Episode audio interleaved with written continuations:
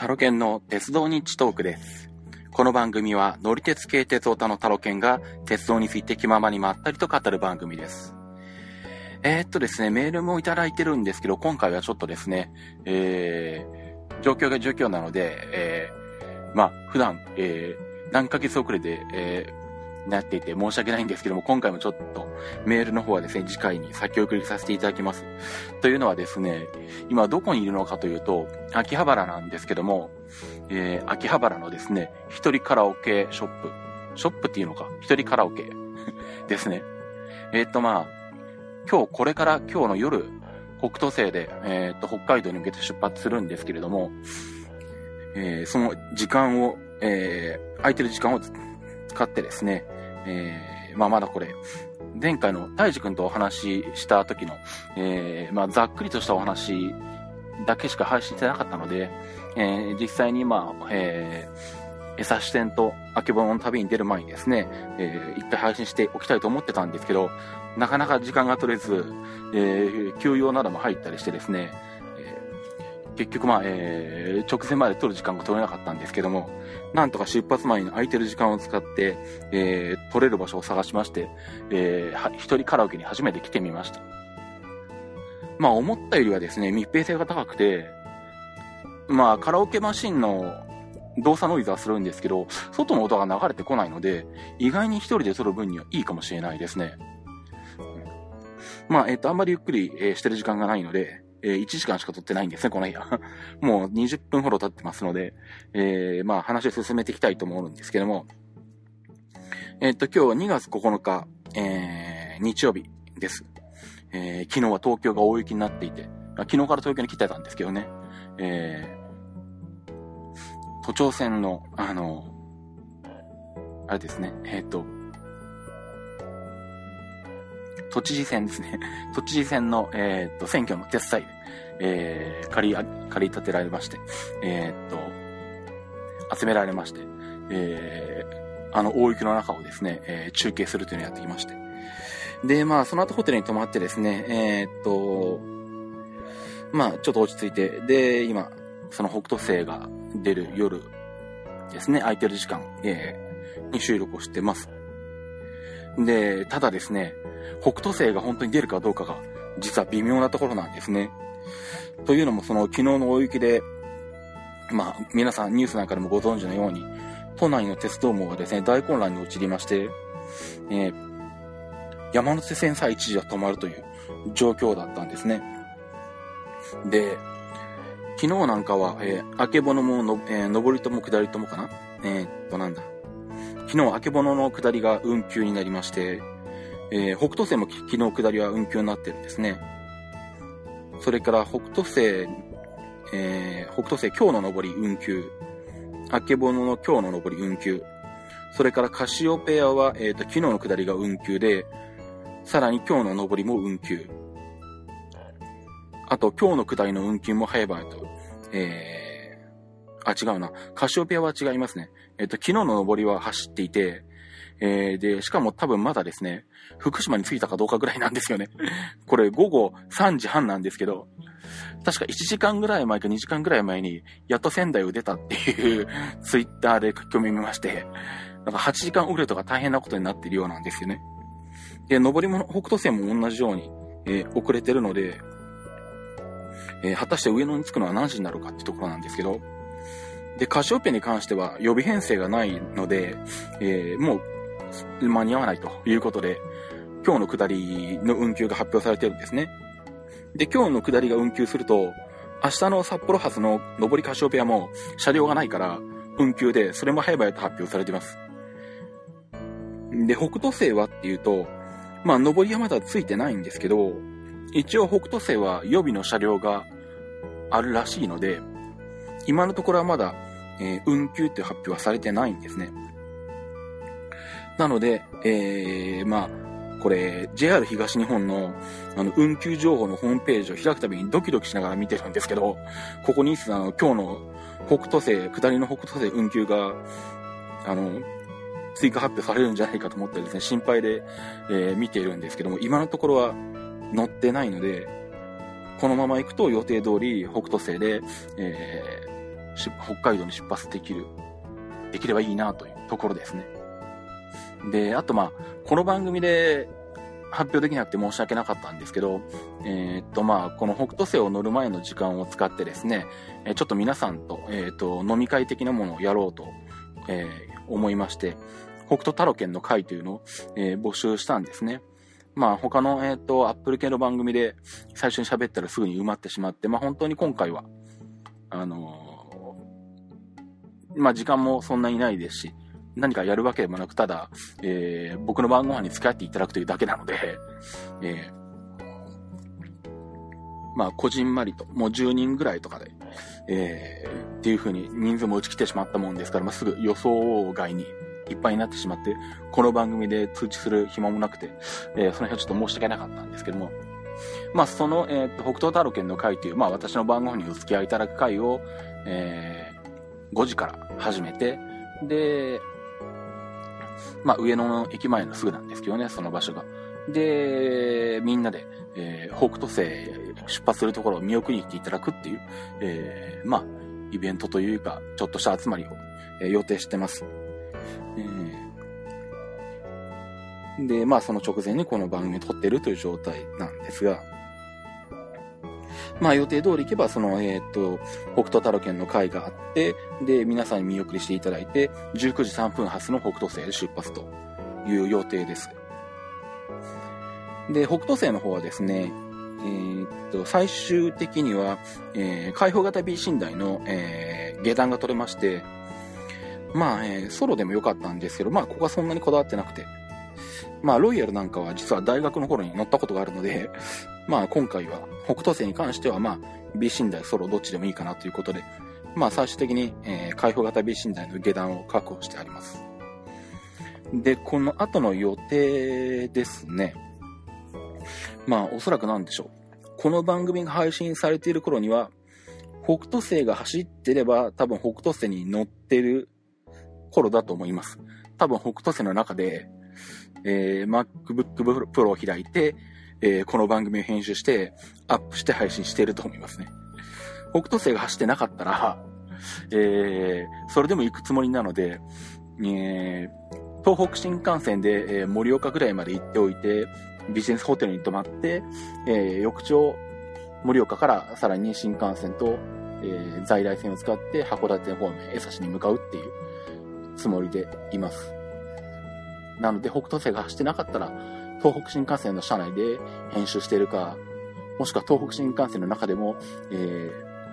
ー、席がなかったりとかですね、えー、混んでて編集できる雰囲気じゃなければ、えー、盛岡のホテルで、えー、この番組を編集して、えー、配信しているのかもしれませんが、まあその辺はあの Twitter とか Facebook とかですね、随時、あのー、書き込みしていきますんで、そちらをご覧いただければと思います。で、この後の工程なんですけれども、えっ、ー、と、工程は、ここだ、デバーノート、あ、違う。過去の旅行じゃない。旅行の予定のページだ。えっ、ー、と、予定としてはですね、今日2月9日日曜日、上の19時3分発の北東西下り、えー、に乗りまして、えー、翌日2月10日の朝、月曜日ですね。月曜日の朝、えー、森まで行きます。あの、森の、あの、イカ飯の有名な森ですね。そこが、えー、っと、7時27分着。で、40分あって函館行きで折り返してきて、まあこれなんで折り返すかっていうと、えっと、佐原支線でしたっけ？えー、っと、上り線用の、あのちょっと大回りしてる支線があるんですけど、あそこ乗ってないので、上り線用じゃないのか下りも走るのか？まあいいや。あんまりその辺、あの、ふわっとしか覚えてないんですけども、よくわかってないんですが、とりあえずここは乗ってないので、えー、そのために、えー、と、守りまで行ってから、普通列車で、えー、佐原支線経で折り返して函館に戻ってきます。で、その後、えー、まあこれもね、北斗星が遅れるかもしれないので、どこまで予定通り行けるかわからないんですけど、まあ予定通り行ったとすれば、えー、函館で半日ぐらい時間が取ってあるので、えー、函館の路面電車ですね。まあ、2、3年前に、えー、うちの奥さんと北海道、北海道っていうか、まあ、函館と近辺と、えー、東北を回った時も、ちょっとは乗ってるんですけど、まあせっかくなので函館の路面電車一通り乗ってこようかなという予定です。で、昼からですね、函館を出まして、えー、江差まで、江差線に乗りまして、で、すぐ折り返してきて、で、最終的には木古内のホテルに泊まるんですけど、えっ、ー、と、せっかくなので、えー、っとですね、新名という、えー、湯の台の隣の駅ですね、えー、秘境駅と言っていいと思うんですけども、えー、新名で降りて、えー、そこからユーストリームの生中継をできればやりたいと思っています。ただ、えー、っと、これもですね、向こうの天候にもよりますね。えー、雪と、それから寒さで、えー、無理っていう状況だと、えー、諦めるかもしれませんので その辺は可能ならやりますが、もしやるとしたら、2月10日月曜日の午後5時前ぐらいから、4時50分ぐらいとか、列車が新名に着くのが4時52分ですので、まあその近辺から、ちょっとユーストリーム中継をやってみたいと思います。えー、まあユーストリームの、えー、番組のページはですね、この鉄道日曜日のホームページの方からもリンクを貼っておきますんで、まあそちらの方をご覧いただければと思いますし、まあツイッターとかでも流れると思うんで流すつもりでいるので、えー、まあそちらの方からも見ていただくことはできるとは思うんですが、で、えー、っと、新名ですね、まもなく発しされる、えー、秘境駅、新名から生中継をやりまして、まあ20分ぐらいでしょうか。えー、寒さに耐えれる間だけですけど、で、多分暗くなっちゃうと思うので、えー、あんまりゆっくりはしてられないと思うんですけど、で、そこからタクシーで移動して、湯の台温泉、えー、日帰り温泉があるのでそこに入り、えー、それから湯の台駅まで、えー、まあおそらくタクシーで移動し、え、そこからさらに列車で木古内まで行って、木古内に泊まると。いうのが月曜の予定ですね。まあ、この予定も、あのネット上に公開はしてあるので、まあ、その、えー、ページの方もリンクを貼っておきますので、ご覧になっていただけると思います。で、翌日の火曜日ですね、えー、これは頑張って起きれれば まあ起きたいんですけどね、えー、っと、今回今年の春の時刻改正で、えー、北海道新幹線の、あの、工事の絡みで、えっと、タッピ海底が、えー、タッピ海底と吉岡海底が廃駅になるんですけど、休止扱いだったかな？廃駅扱いだったかな？吉岡海底なんかもう随分前からもう休止になってるんですよね。タッピ海底も去年の11月ぐらいが最後だったのかな？うん。で、まあ、えー、まあこの2駅はもう、えー、降りられなくなっていて、えー、休止になっているんですけど、もう一つですね、あの海峡線の、えー、北海道側にある、えっ、と、木古内の一個手前にある、尻内って駅があるんですけども、ここもなくなるんですね、今年の春に。で、最初は行く予定じゃなかったんですけど、ここなんとか行けないのかということで考えまして、木古内の駅前を7時半に出る函館バスに乗ると、えー、列車に先行して私立にたどり着けることが分かったので、頑張って起きれたら、えー、私立に行ってきます。で、2月11日の朝8時頃ですね、えー、から、えー、ここもユーストリームで生中継やりたいと思います。まあ、私有地は大丈夫だと思うんですけどね、電波、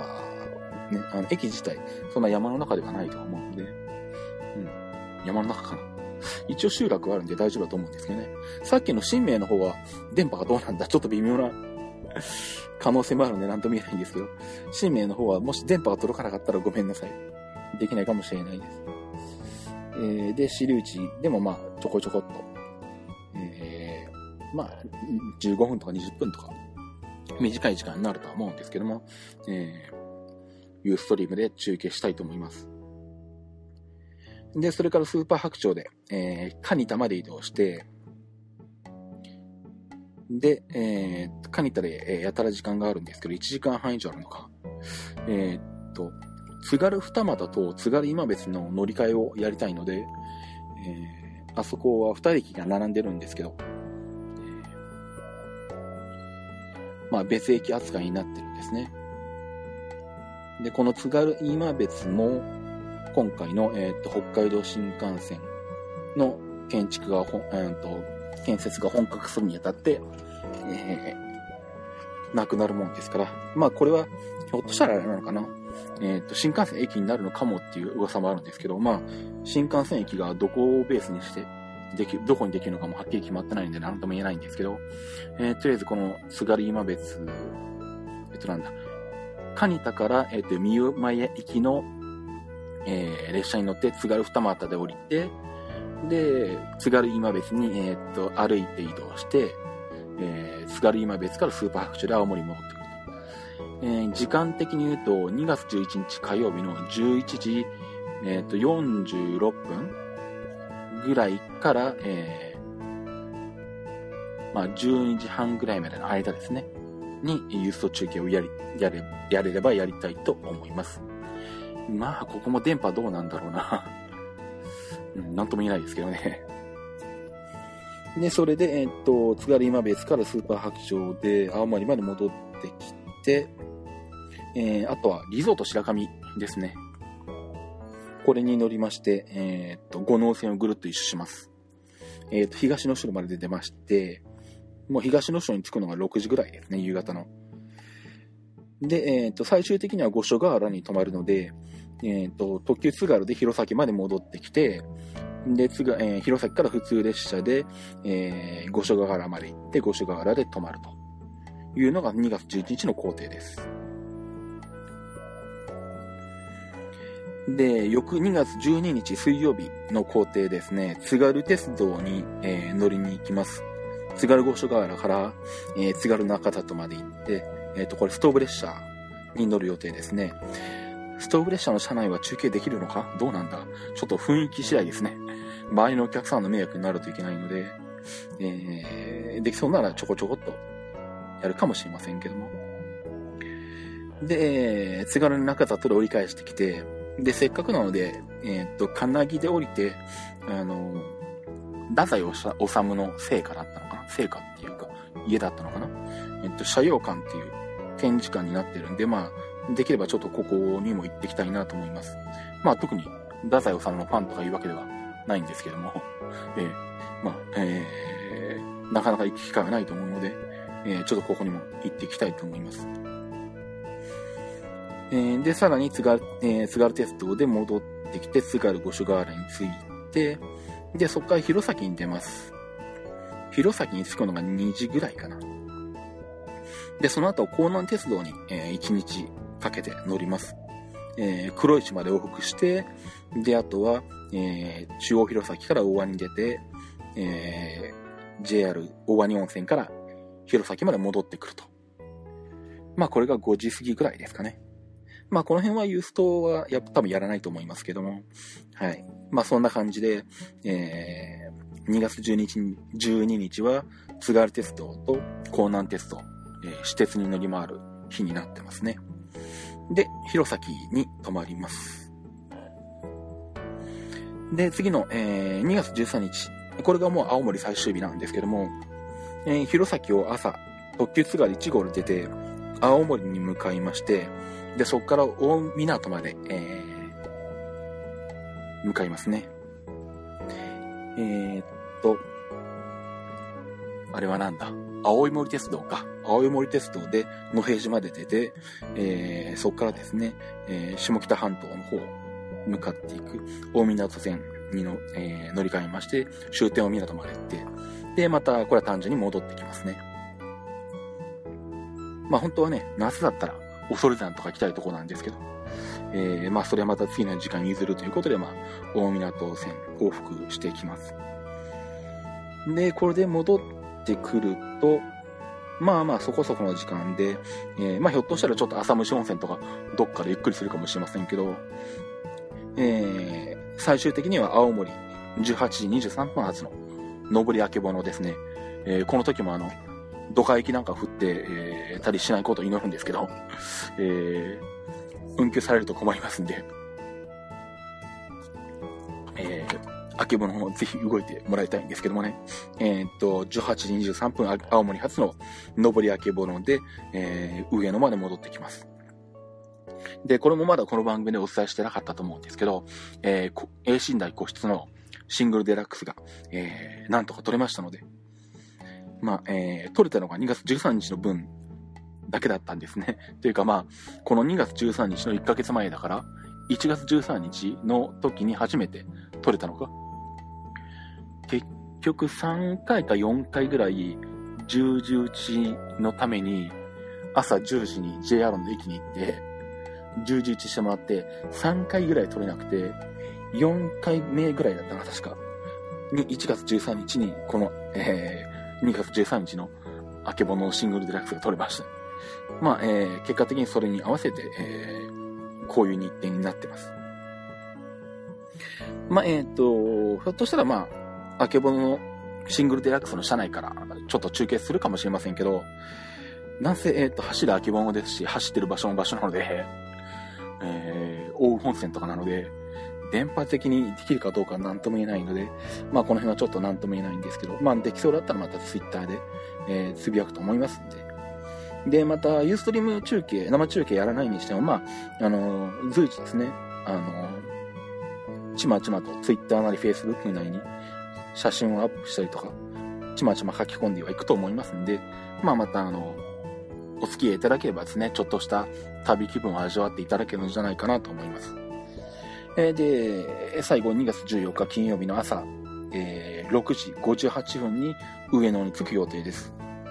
えー、でも、あけぼのが走ってくれたら、えー、ちょっとここは遅れてくれても、まあ僕的には OK なんですけど、あの、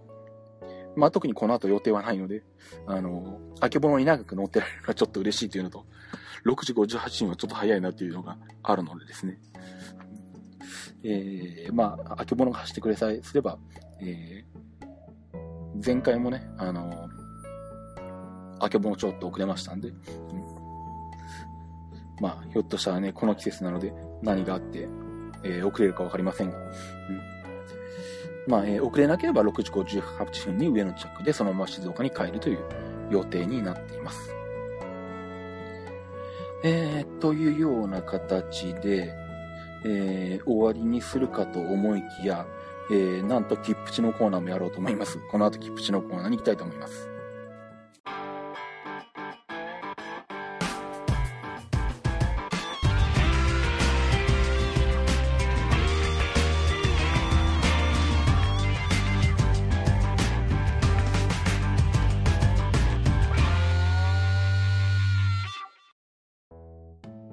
切符の知識、切符値です。このコーナーは、切符のルールを知らなかったばかりに、損をしてしまうことがないよう、正規の方法でお得に鉄道に乗っていただくためのコーナーです。えー、今回はですね、この、江差線とあけぼの旅に、えー、使うですね、乗車券とか、えー、切符の話をしたいと思います。まあこれ、え、っとですね、特特切符のか、えー、特特切符だとカバーできないんですね。いろんな条件が合わなくて。まあ特になんでしょう。あの、まあレーランドレンタカーとかだとまあ工程の自由は効くんですけど、まあレンタカーは使わないし、えー、あとは何でしょう。まあいろいろ周遊券が廃止されたので、えー、なかなかね、前とは勝手が違ってるんですけど、まあ一つ、なんでしょう、南、えっとなんだ、南北海道？東北北海道？なんとか切符ってのはあるんですけど、あのー、最近のトクトク切符、残念なことにですね、途中下車ができないんですよね、フリー区間に入る前の。途中下車ができるようになったらそういうフリー切符使えたんですけど、あの、青森側での移動がいろいろとあるので、今回は結局、えー、ごく普通に乗車券を買っていく形に、えー、なってます。で、2パターン考えたんですね。え一つは順路通りに乗車券を買っていくと、いくらになるのかっていうふうに計算してたんですよね。で、まあ最初は東京まで高速バスで来る予定だったので、えー、東京から、えー、北斗星の経路で森まで行って、で、今度森から江差まで行って、まあ五稜郭函館間ははみ出るんで、そこはまた別に買うとしてですね。とりあえず合流、えっ、と、なんだ、森から江差までの乗車券を買い、で、えっ、と、新、江差から新宮までの切符を買い、で、今度、湯の台から、えっ、と、ぐるーっと待って、湯の台から、えっ、と、彦内を通り、青森に出て、まあ、あの、なんだ、津軽二俣と津軽今は別のところがね、ちょこちょこっていうのは別に買う予定ですけど、えっ、と、青森に出て、で、そこから五能線をぐるっと回って東野市に出て、えー、青森方面に向かっていって川辺まで、まあ、ここでぶつかるので、えー、という乗車券を買い、で、川辺から、えー、っと、五所川原まで行き、五所川原から弘前まで行き、で、弘前から大港まで行き、大港から上野っていう経路を考えて、えー、で、まあ途中の、えー、IGR 岩手鉄道とかですね、青い森鉄道とかですね、も含めて、えっと、計算し、まあ、JR 運賃のところは距離計算していって、計算で出したんですね。で、もう一個のパターンは、とにかく片道切符が長くなるように、えー、買うっていうパターンですね。まあ、遠距離低減法って言って、えー、片道の距離が長くなればなるほど、一定の、えー、距離あたりの、え、単価が安くなるという法則があるので、え、まあ、できるだけ長く取るっていうパターンを考えてみました。で、そうすると、えー、っと、東京から出発して、えー、北斗星の経路で青森まで行って、で、そこから、えー、っと、北海道に渡らずに、えー、五能線の方に回るんですね。川辺から五能線に入って、五能線を一と、ま、一回りし、東野省に出て、で、そこから帰りの秋物のルートに入っ、え日本海側をずっと通ってきて、新津を通り、えー、宮内から上越線に入り、えー、高崎へ出て、で、高崎線に出て、えー、大宮、大宮まで。ここで行きの経路とぶつかるので、え、ここまでで計算したんですね。で、そしたら、えっと、経路通り買ってるパターンよりも、やっぱりこの片道切符を長く取るというルートの方が安いことが分かりまして。まあ安いと言ってもま2000円ぐらいなんですけど、まあとりあえずこっちの、じゃあこっちの買い方をしようということでですね、えー、その切符を買いました。で、ただまあ先ほどもちょっと言ったようにですね、えー、っと、都知事選の、えー、手伝いが急遽入り、えー本当は行きも、行きも東京までは高速バスで来る予定だったんですけど、えー、急遽朝新幹線でですね、行くことになった関係で、えー、結局、乗車券は静岡から青森まで、えー、っと行って、で、青森からこの日本海側を通五能線と日本海側を通り、ぐるっと回って、えー、新津宮内まで出て、そこから上越線で大宮まで戻ってくるっていう、えー、静岡発大宮行きっていう切符になりました。で、そうするとですね、JR の総延長はですね、えーまあこれ換算キロも入ってるんですけど、えー、っとですね、約1500キロ。えー、値段にして、えー、っと、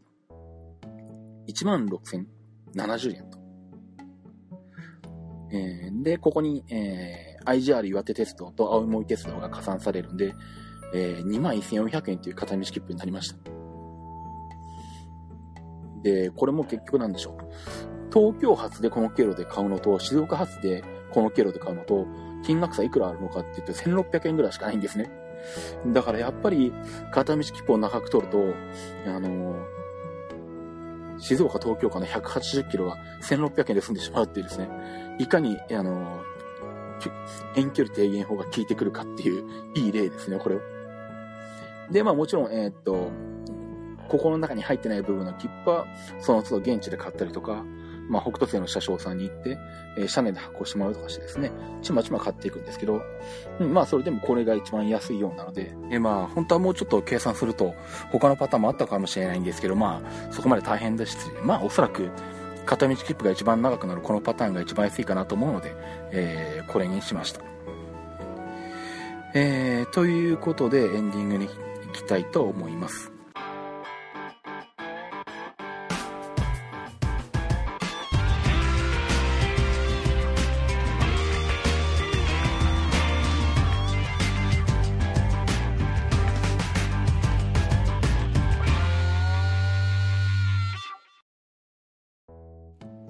え、っと、エンディングです。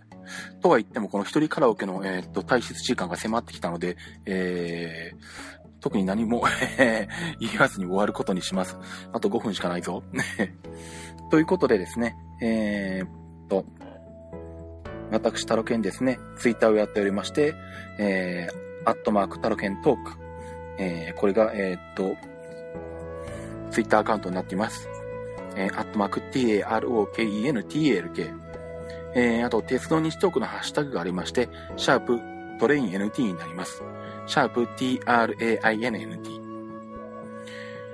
えー、あと、まあ、えー、Facebook ページ、個人の Facebook ページなんかもありますんでね。えー、っと、まあ、私、前田勝と言いますんで、漢字で前田でひらがなで勝といういう名前で調べていただければ、えー、Facebook ページありますんで、まあ、えー